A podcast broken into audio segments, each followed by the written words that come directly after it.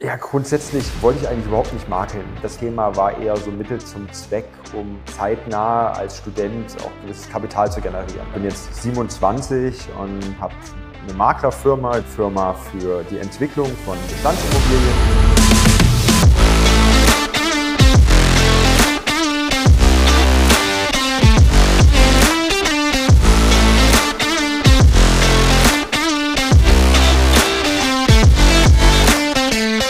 Willkommen zurück zum Immo-Student Jungen Investor Podcast. Ich bin heute nicht alleine, ich habe den Robin bei mir und ja, der Robin ist sehr aktiv in Leipzig, da habe ich ihn auch kennengelernt, hat seine eigene Maklerfirma und ist auch so privat sehr viel im Immobilienbusiness unterwegs. Aber ich würde sagen, ja, willkommen Robin und stell dich am besten mal selbst vor.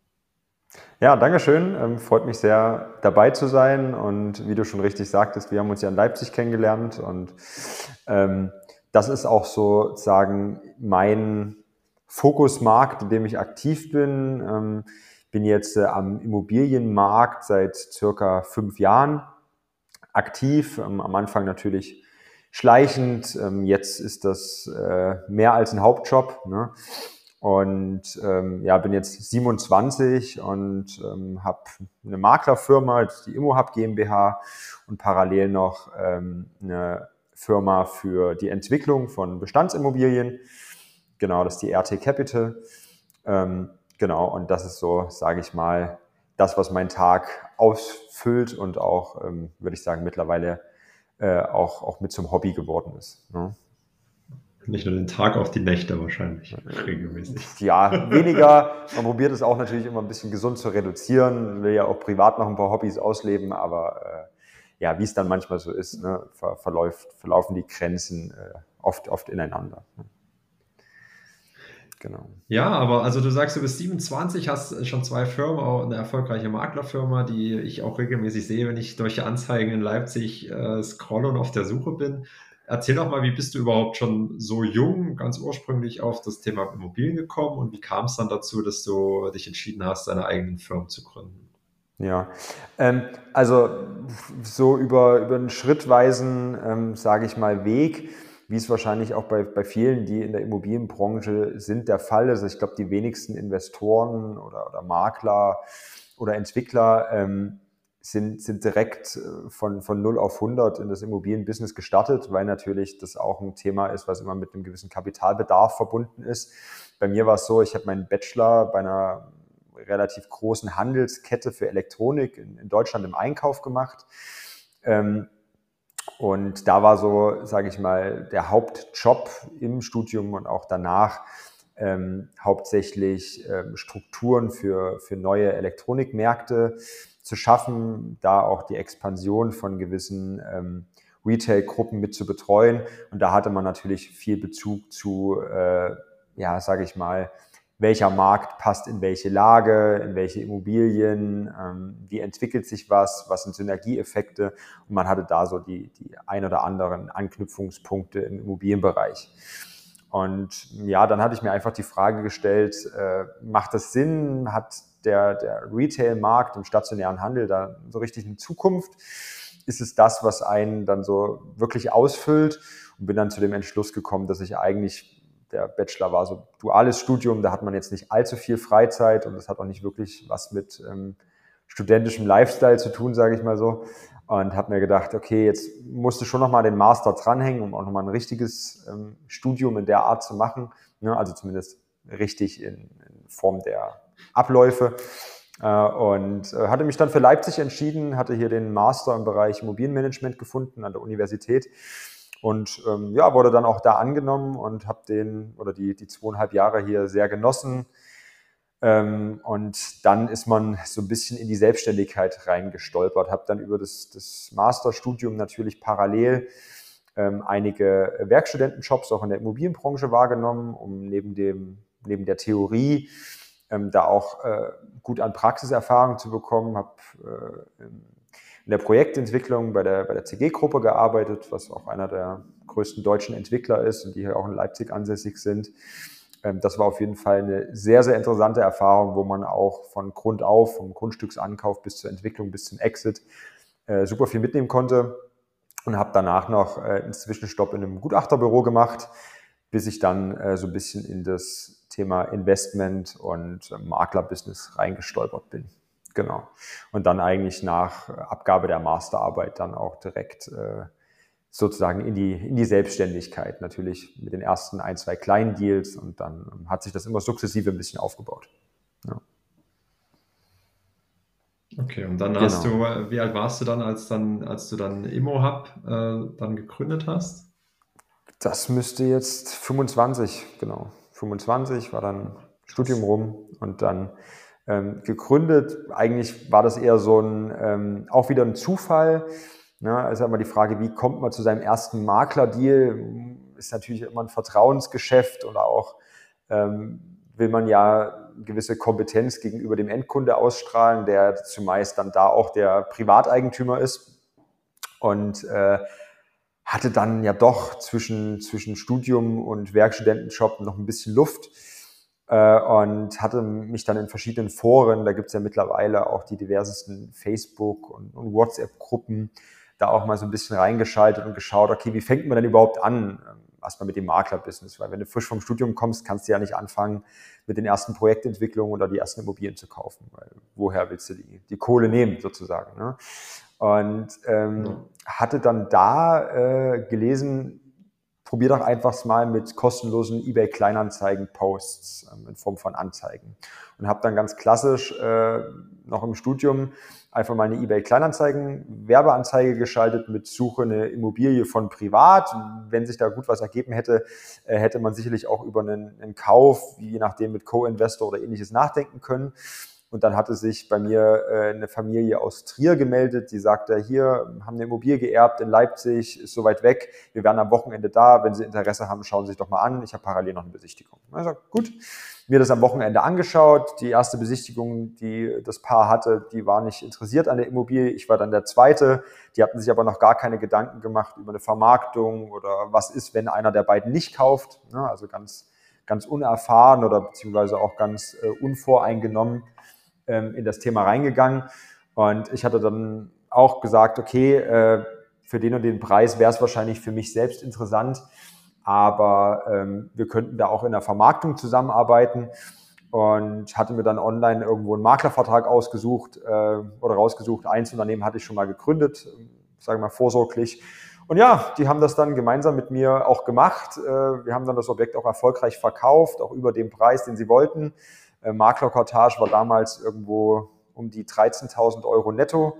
Und das war natürlich dann so als, als Student, als, als gutes Zubrot ähm, ein schöner Startschuss um das ganze Thema und hat natürlich dann auch ein bisschen Türen geöffnet, um, wenn man das dann zwei, dreimal macht, natürlich nicht immer solche Höhen auch nicht mal ganz so einfach, aber dann auch äh, mit dem Thema anzufangen, okay, Grundstückshandel, Bestandsaufbau etc.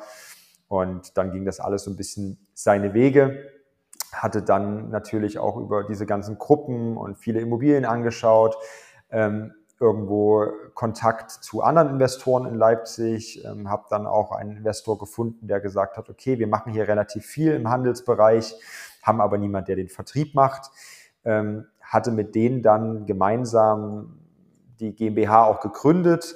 Mittlerweile haben sich da die Gesellschaftskonstrukte so verschoben, dass der Investor rausgegangen ist, weil man einfach ähm, gewisse andere Vorstellungen von der Entwicklung des Unternehmens oder auch allgemein von äh, einer gewissen Art ähm, am Markt zu agieren hat, was aber auch, glaube ich, ganz normal ist. Ähm, und ja, so ist das Ganze dann entstanden. Aber natürlich war das natürlich äh, am Anfang sehr, sehr wichtig, dass man da auch gerade mit anderen Investoren zusammenarbeitet, die einem gewissen Schub in Form von Objekten geben. Und die sind natürlich auch dankbar, wenn du gute Arbeit machst, wenn du die Objekte stark vermarktest und gut verkaufst, ähm, dass sie dann einen Makler haben, dem sie, dem sie vertrauen können und ähm, der auch ein gewisses Know-how für die Immobilien mitbringt. Genau. Sehr cool. Und ähm, dann hast du, dann bist du sozusagen auf der Ebene in Immobilien eingestiegen und hast mit dem Makeln begonnen. Und äh, an welchem Zeitpunkt hast du dich entschieden, dann auch privat äh, in Immobilien zu investieren oder für dich gesagt, okay, hey, das ist was Sinnvolles, let's do it? Ja, grundsätzlich wollte ich eigentlich überhaupt nicht makeln, weil ich mir gesagt habe, äh, ja, also der, der Ruf des Maklers, und das hat auch teilweise seine Berechtigung sicherlich, ähm, wir probieren das natürlich oder dem zu entgegnen, aber ähm, der Ruf des Maklers ist nicht, nicht gut. Also viele, viele Makler oder werden da immer so ein bisschen als, ja, so viel Provision für die Arbeit etc. Und ähm, teilweise gibt es ja auch keine, oder es gibt keine Eintrittshürden, als Makler am Markt zu agieren. Also es ist jetzt nicht wie bei anderen Berufsständen, dass man irgendeinen Meistertitel braucht oder ähnliches. Jeder kann prinzipiell mit einer 34c, äh, der Weg zur 34c ebenen 500 Euro und ein Führungszeugnis, ein blankes, ähm, kann Makler sein. Und ähm, dementsprechend verhält sich auch der Markt. Und da gibt es halt einige schwarze Schafe. Ja? Und deswegen war jetzt der Reiz für mich, Maklerunternehmen aufzumachen, nicht wirklich hoch. Ich wollte eher in die Investmentschiene, in die Entwicklung. Und ähm, das Maklerthema war eher so Mittel zum Zweck, um zeitnah als Student auch gewisses Kapital zu generieren für eigene Projekte. Ja. Und ähm, wenn man sich dann aber mal die ersten 10, 20 Objekte anschaut, dann merkt man auch ganz schnell, was es da für eine Breite an Qualität am Maklermarkt gibt. Also äh, ein Exposé, das habe ich immer noch vor Augen, das hat mir mal ein Makler per Post zugeschickt, wo er die, die Fotos vom Objekt eingeklebt hat und dann beschriftet hat. Ja. Also äh, Oldschool hatte sogar seinen Charme, ja, aber ähm, ja, teilweise auch wirklich mit Maklern besichtigt, die vor Ort nicht weder den Preis wussten noch aussagekräftig waren über irgendwelche Sonderumlagen, die eventuell anstehen, etc. etc. Und äh, das war dann eher so das Thema, wo man sagt, okay, man kann dieses Thema Investment und Grundstückshandel oder Entwicklung ja parallel betreiben, aber ähm, die Erkenntnis, wenn man diesen Maklerjob oder auch dies, das, die, die Prozesse einfach richtig geil aufzieht und dann richtig guten Job macht, dann muss das ja auch funktionieren, weil es so viel schlechtere Qualität am Markt gibt. Und ähm, dann funktioniert oder funktioniert es relativ gut, dass ähm, dann auch wiederkehrende Aufträge kommen in Form von Weiterempfehlungen. Investoren sagen, wow, ähm, so gut habe ich vorher nie verkauft. Und dann äh, hat sich das bei uns so entwickelt, dass wir jetzt äh, da auch vom Volumen her vernünftig aufgestellt sind, trotz der aktuellen Marktphase. Wir sind vom Team her stetig gewachsen, haben auch trotz der Transaktionsvolumen Rückgänge am Gesamtmarkt, die wir natürlich auch gemerkt haben. Unser Personal auch stetig aufgebaut, sind jetzt neun, neun Mitarbeiter hier ähm, in der Firma. Ähm, habe davon sechs Makler, noch eine Architektin, ähm, Marketing-Experten und ähm, damit fahren wir eine, eine, sehr, sehr gute Strategie. Und ähm, was sich natürlich geändert hat, um da jetzt vielleicht schon mal vorzugreifen, weil die Frage sicherlich ja oft gestellt wird, okay, Gesamtmarkt ist je nach ähm, je nach Ort äh, extrem eingebrochen. Teilweise Finanzierer haben Rückgänge von 70, 80 Prozent. Ja, ähm, ja das haben wir auch gemerkt, ähm, vor allem am Anfang des Jahres.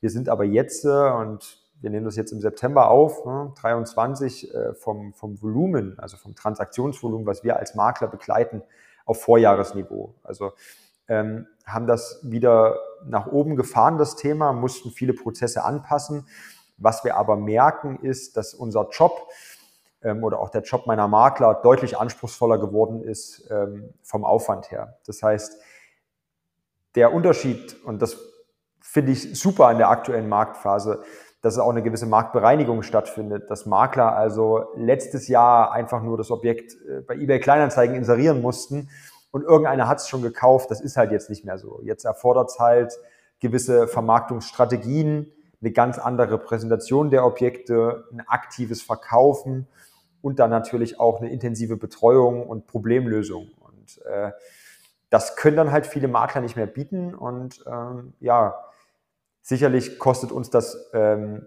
als, als Unternehmen deutlich mehr Geld, wenn wir mehr in Marketing investieren, ähm, mehr in unsere Prozesse stecken und auch mehr, ähm, sage ich mal, Stunden aufwenden, um die Objekte zu verkaufen. Aber ähm, wir kriegen natürlich deutlich mehr Objekte auch in der, in der Akquise, weil äh, die Qualität gefragt ist. Und deswegen finde ich das eigentlich gar nicht so schlecht. Ja. Was nimmst du oder was nehmt ihr wahr, gerade bei, ähm, bei, bei Eigentümern, die verkaufen? Wie bereit sind die, ihren Kaufpreis äh, anzupassen, im Sinne von äh, nach unten zu verhandeln? Oder sind die Vorstellungen mittlerweile schon so, dass Sie sagen, okay, wir gehen hier auch tiefer rein, weil wir haben es verstanden, dass der Markt äh, korrigiert hat? Wie, wie ist da so deine Wahrnehmung? Mm, ja, es äh, gibt, gibt solche und solche, wie es bei allem ist. Ne? Also wir hatten da auch wieder irgendwie Frühjahreshälfte etc. was wirklich so, dass ähm, Käufer sowie auch Verkäufer die gestiegenen Zinsen noch überhaupt nicht realisiert hatten. Also gab Käufer, die gesagt haben, ja, wir brauchen keine Unterstützung bei der Finanzierung, wir gehen zur Hausbank und die sind dann fast vom Stuhl gefallen, als die Hausbank irgendwo dreieinhalb Prozent damals aufgerufen hat oder drei Prozent. Ähm, und genauso Eigentümer äh, waren da sehr, sehr beratungs, ähm, in, ja, oder sage ich mal, wollten, wollten keine Beratung hinsichtlich der Kaufpreisanpassung im Kapitalanlagebereich, weil sie gesagt haben, naja, ist mir doch egal, äh, ob der Kunde jetzt äh, statt einem Faktor 30 nur noch einen Faktor 25 zahlt. Ich will den Preis und wenn ich den nicht bekomme, verkaufe ich nicht, weil ich habe das Objekt damals ja zu einem Prozent oder zu 0,8 Prozent finanziert und in meinem Buche trägt sich das noch. Ob sich das jetzt für den neuen Käufer trägt, ist mir ja egal. So. Und ähm, das, diese Gespräche haben wir natürlich oft geführt, wo sicherlich auch dann dazu kam, dass Eigentümer das behalten haben.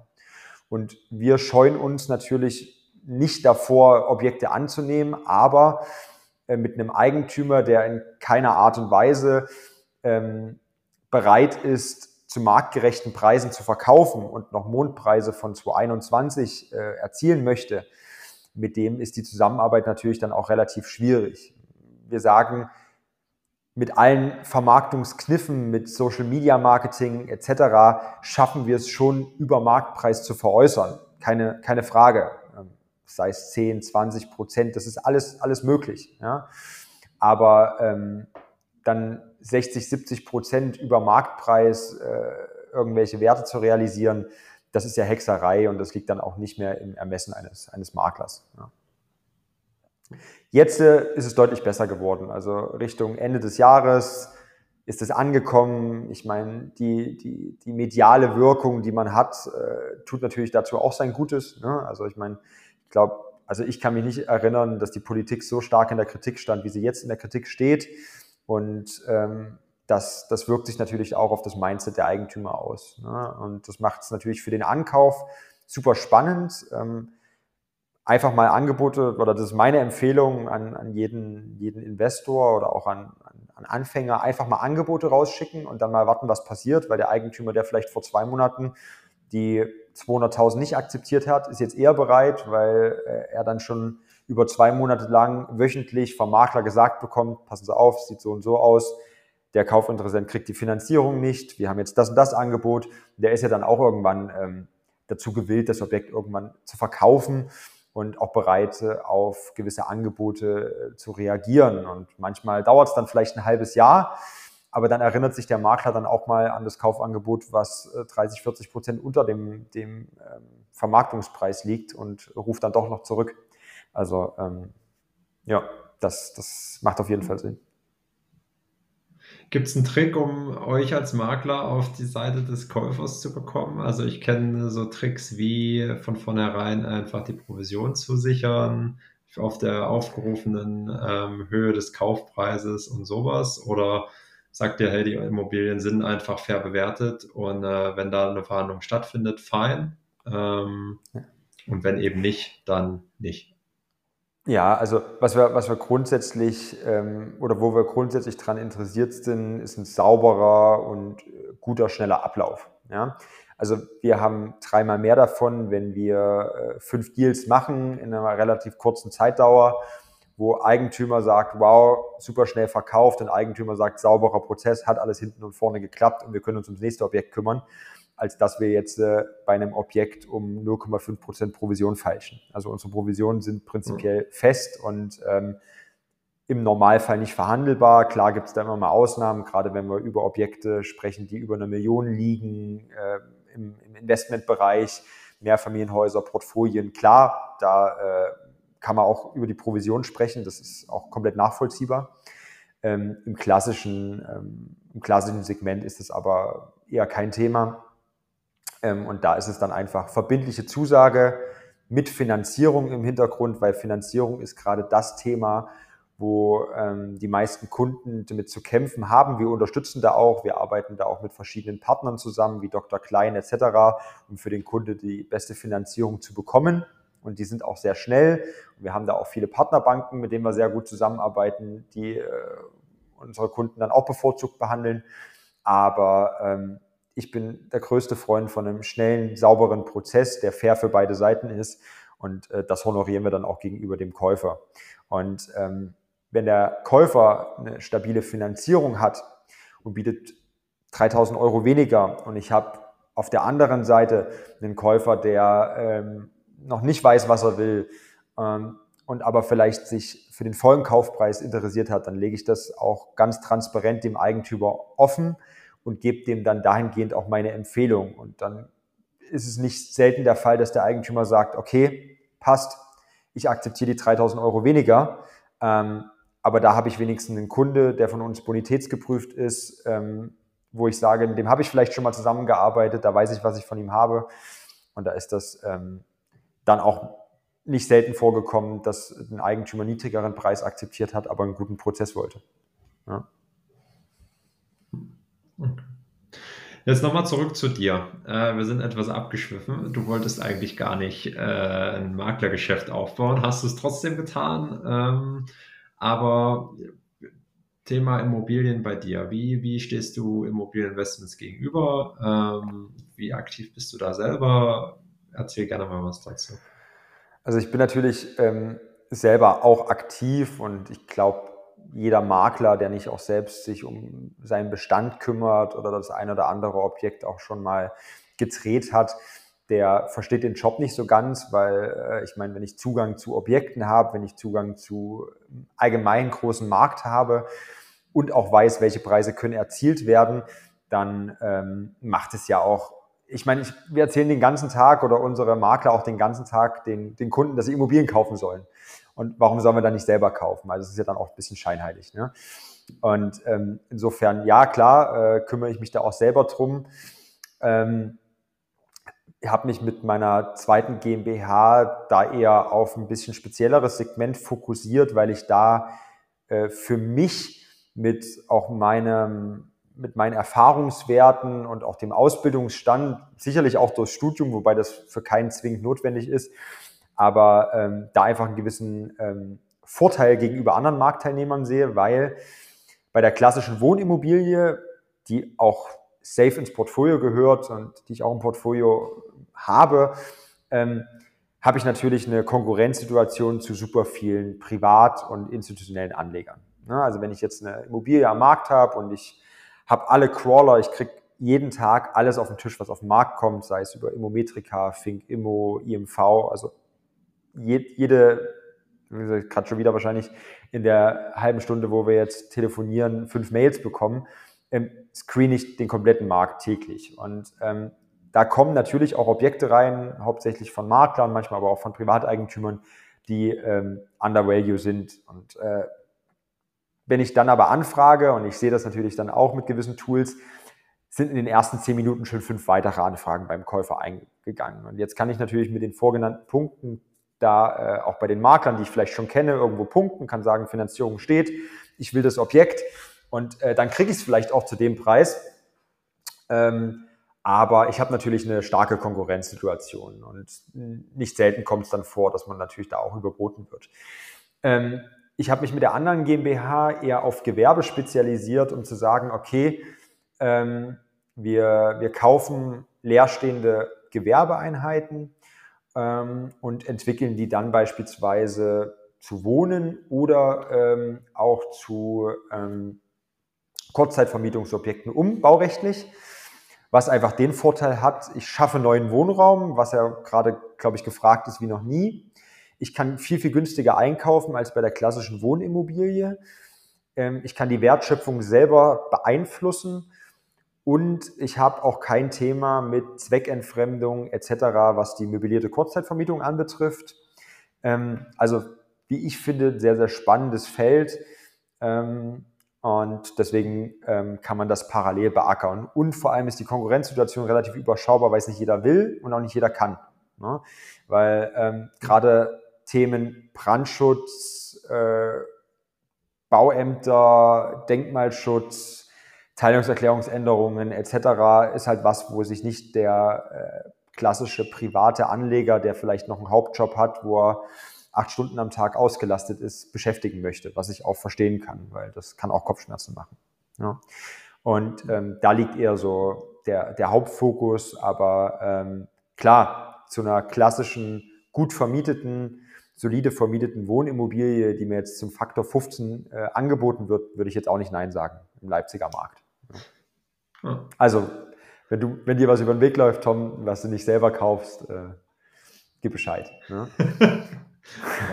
Wobei wir natürlich hier auch schauen müssen, ähm, klar, wenn ich das Objekt als Makler angeboten kriege, habe ich natürlich dann einen gewissen Interessenskonflikt. Das heißt, ähm, bin ich da schon eher dran, auch bei fremden Maklern zu kaufen. Den zahle ich auch gerne eine gute Provision.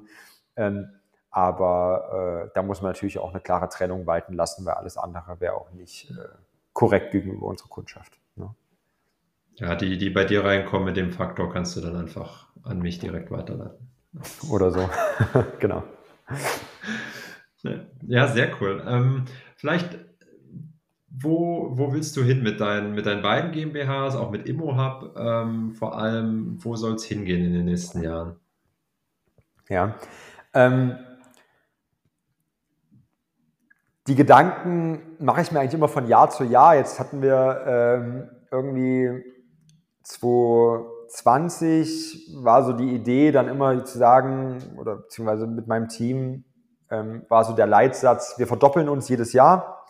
Muss nicht unbedingt an Personal sein, weil ähm, auch das kann Kopfschmerzen bereiten, logisch. Aber ähm, was, das, was den Umsatz anbetrifft, sollte jedes Jahr eine Verdopplung her. Jetzt kam der, ähm, es hat gut geklappt in den ersten Jahren, ähm, aber jetzt zum Jahr 2023 äh, kam natürlich der starke Markteinbruch, wo ich jetzt sage, okay, stabilisieren, ähm, lass uns auf die Transaktionsvolumina vom Vorjahr kommen und dann schauen, strukturell eher weiter zu wachsen. Das heißt, mit dem Team, was wir hier in Leipzig haben, sind wir jetzt drauf und dran, Dresden stärker mit zu beackern als Zweitmarkt Zielsetzung wäre auch Anfang nächsten Jahres da ein festes Büro mit zu integrieren, mit auch einem Mitarbeiter, der fest vor Ort ist. Bei uns ist es jetzt, jetzt so derzeit, dass wir einen ähm, Verkaufsmitarbeiter in Dresden haben, der die Verkäufe übernimmt und einen Akquisemakler, der aber hauptsächlich in Leipzig sitzt und dann zwei bis drei Tage in der Woche nach Dresden fährt, um ähm, die Akquisemandate auch anzunehmen. Und das wollen wir, ähm, das wollen wir Anfang nächsten Jahres dann äh, mit einem, mit einem festen Büro auch manifestieren, weil der Markt ähm, nicht ganz so volatil oder nicht volatil ist das falsche Wort und nicht ganz so viel Liquidität ähm, im Dresdner Markt herrscht wie im Leipziger Markt, aber es trotzdem ähnlich spannend ist. Und ähm, das ist jetzt für uns erstmal der nächste Step. Was wir nicht wollen, ist klassisch Franchise-System aufzubauen oder ähm, mit, mit ähm, sage ich mal, ähm, Fremdmaklern in anderer Stadt unter unserem Brand zusammenarbeiten. Lieber, lieber haben wir dann organisches Wachstum, wo wir Kontrolle über die Prozesse und die Qualität haben, ähm, als dieses, ähm, sage ich mal, anorganische, schnelle, gepushte Wachstum, ähm, wo ich dann mit dem, mit dem Namen der Immo Hub oder auch mit meinem Namen nicht für gerade stehen kann. Ne? Und das ist mir, mir deutlich wichtiger, als da jetzt noch die äh, nächsten paar tausend Euro schneller zu verdienen, weil ich sage, ich gebe irgendwie unsere Akquisestrategie, unsere Verkaufsstrategie irgendwo als Franchise raus. Ähm, dafür macht mir das Ganze auch zu viel Spaß und ähm, das, das birgt auch wieder Risiken. Also ich meine, ähm, klar gibt es da genügend Erfolgsmodelle und die haben wir uns auch angeguckt oder ich mir auch angeschaut, aller von Poll, Engel und Völkers. Ähm, da gibt es ja verschiedene Sachen. Ähm, und sicherlich äh, oder bieten diese Sachen auch die Möglichkeiten einer äh, deutlich schnelleren Skalierung. Aber ähm, unser Konzept hat sich jetzt die letzten Jahre gut bewährt und auch wenn wir da langsam wachsen oder langsamer wachsen, ist das die Strategie, mit der wir uns da wohlfühlen und ähm, genauso ist auch mit dem Personal. Also sicherlich gibt es immer in jedem Unternehmen Fluktuation, aber 90 Prozent äh, unserer Mitarbeiter sind von Anfang an mit an Bord und ähm, das, das macht auch das tägliche ins Büro kommen aus und das gewisse Teamgefüge, was ich nicht missen will und was deutlich mehr wert ist als irgendwie eine Zahl mehr auf dem Konto, äh, wenn man früh ins Büro kommt, mit den Leuten Spaß hat, etc. Ja. Und für mich persönlich ist neben dem ganzen Business dann auch äh, ein Fokus irgendwo zu sagen, man muss eine gewisse Balance, Balance auch zum Privaten finden, wo ich jetzt sage, ich reise sehr, sehr gerne. Ähm, und ja, das, das kann man gut verknüpfen mit dem Immobilienbusiness, weil man nicht immer vor Ort sein muss. Und gerade mit den Leuten hier, denen ich super vertraue, wo ich mich oft darauf verlassen kann, ähm, läuft das alles einwandfrei. Und ähm, da fühle ich mich mit diesem schrittweisen Wachsen eigentlich am wohlsten. Okay. Genau. Ja, sehr cool. Danke auch erstmal. Und jetzt äh, vielleicht noch eine, eine letzte Frage an dich. Was würdest du, ich meine, du hast jetzt einen sehr unkonventionellen Weg gewählt, ins Immobilienbusiness einzusteigen. Und was heißt unkonventionell, aber schon wagemutig, ähm, dich da auch von Anfang an selbstständig zu machen. Äh, was würdest du denn anderen empfehlen, anderen jungen Leuten irgendwie in, in das Business, in das, in das Thema Immobilien, jetzt nicht in das Maklerbusiness, sondern in das Thema Immobilien einzusteigen? Ähm, schau dir Immobilien an. Also wirklich, ich glaube, das meiste lernt man auch an Besichtigungen. Man darf da auch nicht ähm, großes Schamgefühl haben, Fragen zu stellen. Also äh, wenn, wer, wer nicht fragt, der nicht gewinnt. Äh, ich habe auch am Anfang beim Notartermin eine Frage gestellt, wenn ich was nicht verstanden habe. Aber ich habe manchmal das Gefühl, dass viele sich scheuen oder sagen, oh ja, der Gegenüber muss jetzt denken, ich bin der Profi-Investor, auch wenn es gerade die erste Immobilie ist. Ähm, fragt einfach, äh, genauso den Makler. Also ich finde es super cool. Mir macht es dreimal mehr Spaß, mit einem äh, Erstinvestor zusammenzuarbeiten, als mit jemandem, der eine gewisse Arroganz mitbringt, weil er denkt, der hat die Weisheit mit Löffeln gefressen. Und äh, wir nehmen uns da auch alle gerne Zeit und erklären da viel und lassen da an unserer Expertise teilhaben. Ähm, und so geht es mir und auch meinen, meinen Maklern.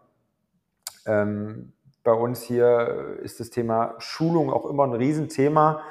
Äh, beispielsweise führen wir im Team jeden Mittwoch äh, über eine Stunde lang eine Schulung durch zu verschiedenen Themen, sei es irgendwie neues Energiegesetz, sei es ähm, irgendwelche Verkaufs- oder Akquise-Themen, ähm, sei es steuerliche Aspekte. Ähm, und das ist, glaube ich, auch in der aktuellen Zeit mit YouTube und den ganzen Kanälen von Immocation und so weiter und so fort ähm, glaube ich, die beste Weiterbildungsmöglichkeit. Und äh, auch wenn ich sage, das Studium war super hilfreich, ähm, kenne ich genügend junge Investoren, die auch ohne Studium und ohne ähm, da großen, ähm, großen Background super erfolgreich sind. Und ähm, wo ich immer sage, ein bisschen Vorsicht, ähm, und auch im Bereich YouTube, ich meine, jetzt bist du auch sehr aktiv und kriegst da sicherlich auch super viel mit ist das ganze Thema, ähm, ja, werde schnell reich und leverage alles bis zum geht nicht mehr. Ähm, man muss da auch eine gewisse Vorsicht, die jetzt auch die Banken mitbringen, was die letzten Jahre ja nicht der Fall war, aber mit einer gewissen gesunden oder mit einem gesunden Menschenverstand an das Investment gehen. Und wenn ich jetzt sage, ich habe die Immobilie zu 110 Prozent irgendwo geleveraged, dann sieht das zwar erstmal auf dem Papier ganz gut aus, aber äh, ja, es gibt auch mal sowas wie Sonderumlagen es kann auch mal passieren, dass eine Bank sagt, äh, je nachdem, wie sich weiterhin die, die EZB verhält oder so, jetzt schieß mal EK nach, weil äh, äh, laut unserer Beleihungswertermittlung kommen wir nicht mehr auf den Wert, den wir dir damals bei der Finanzierung besprochen haben. Und wenn ich jetzt als Junginvestor 3000 Euro auf dem Konto habe und kriege vielleicht durch einen guten Job die Finanzierung, aber habe keine Rücklagen, dann kann es auch mal ganz schnell ziemlich eng werden. Das heißt, äh, lieber ähm, solide Finanzierung, ruhig klein anfangen mit den ersten kleineren Objekten auch, muss nicht immer direkt das Mehrfamilienhaus sein. Ähm, und äh, ja, Fragen stellen, auch gern die Makler, äh, was, was wir zum Beispiel gerade oder wie wir gerade relativ gut auch im Anlagesegment verkaufen, ist wirklich klassische Beratung. Also wir, wir terminieren, was wir das Jahr davor gar nicht gemacht haben, terminieren die Kunden auf ein klassisches Erstgespräch, um zu gucken, was sucht der Kunde und einem Zweitgespräch, wo wir uns über eine Stunde Zeit nehmen, alles mit dem Kunde durchrechnen, uns eine Worst-Case-Berechnung machen, was würde passieren, wenn äh, der Zins steigt, eine Anschlussfinanzierung notwendig ist, was passiert, wenn äh, der Mietausfall nach oben geht ähm, und so weiter und so fort, um den Kunde da auch auf alle Eventualitäten vorzubereiten. Und unser Beratungsaufwand ist wahrscheinlich um 300, 400 Prozent gestiegen, äh, im Vergleich zur Zeit davor. Aber uns macht das auch allen Spaß. Also und, ähm, ja, gerade auch, auch steuerlich ähm, ist ja immer die Frage, warum kauft man eine Immobilie? Und äh, was, was man gerade auch in den jungen Jahren, und ich habe es dir, glaube ich, schon mal erzählt, Tom, äh, da auch manchmal durchmacht mit, mit einem Mieter oder man auch von anderen hört, mit schwierigen Mietern, mit Mietnomaden, mit äh, teilweise ähm, Personen, die einem Steine in den Weg legen. Ähm, das, ist, das ist manchmal nicht ohne und da braucht man auch manchmal äh, ein gutes, gutes, gutes Fell. Und ähm, ja, deswegen, deswegen sage ich, äh, die Immobilie muss ein gewisses, gewissen, gewisse Entschädigung mit sich bringen im Vergleich zum klassischen ETF.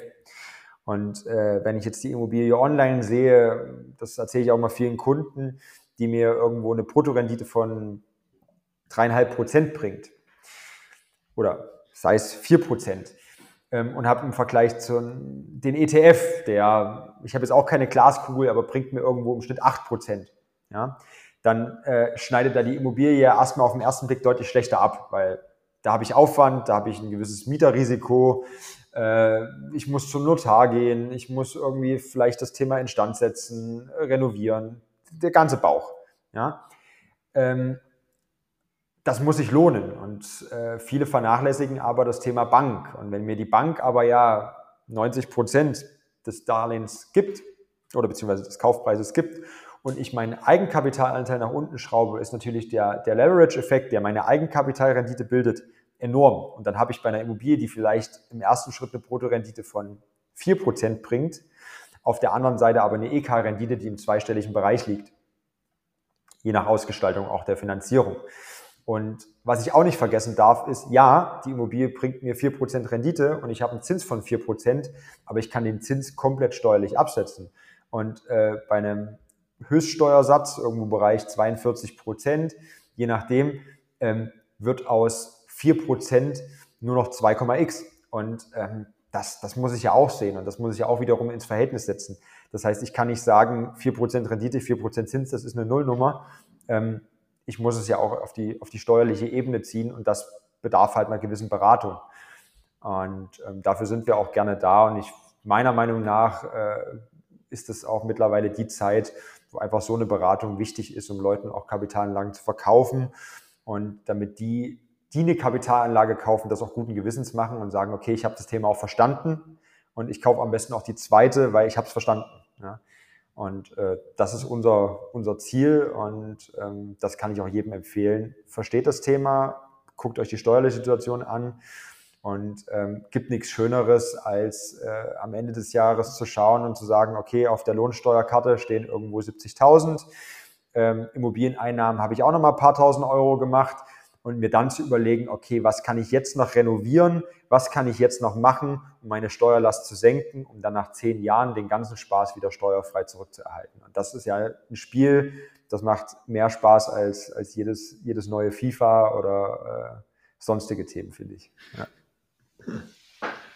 Na. Ja, mega. Genau. Vielen, vielen Dank dir für, für die Einblicke und die Tipps und, und alles, was du geteilt hast. Jetzt habe ich super viel Monolog gesagt, gehalten, das wollte ich eigentlich gar nicht, aber. Äh, es war okay. super spannend. Ich glaube, es ist, es, ich fand es wirklich sehr, sehr coole Einblicke, auch deine Einschätzung so zum Markt und, und jetzt zuletzt auch die Tipps, die du noch geteilt hast. Ähm, ich glaube, wir haben es schon gesagt, ImmoHub ähm, sollte jeder finden, der über Leipzig sowieso nachdenkt, sollte es in den Anzeigen mal gesehen haben. Ähm, ansonsten gibt es euch auch bei Instagram zu finden. Ähm, oder halt online auf der Website und so weiter. Gern verlinke ich das auch nochmal in der, in der Beschreibung hier vom Podcast. Ja, das wäre genau. wär wirklich super. Wir sind jetzt Wo? gestern über die 1000 Follower gestiegen und äh, ich will nicht wieder drunter rutschen, deswegen kannst du das also noch unbedingt zuschussen. Mache ich.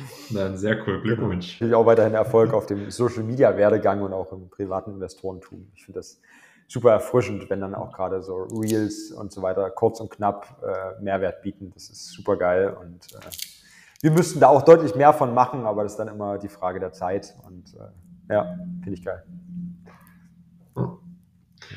Sehr gut, ja, dann danke nochmal, Robin. Und ich freue mich, wenn wir in der Zukunft irgendwann auch wieder was von dir hören und äh, mitverfolgen, wo es mit ImmoHub hingeht und natürlich auch mit deiner Capital-Gesellschaft.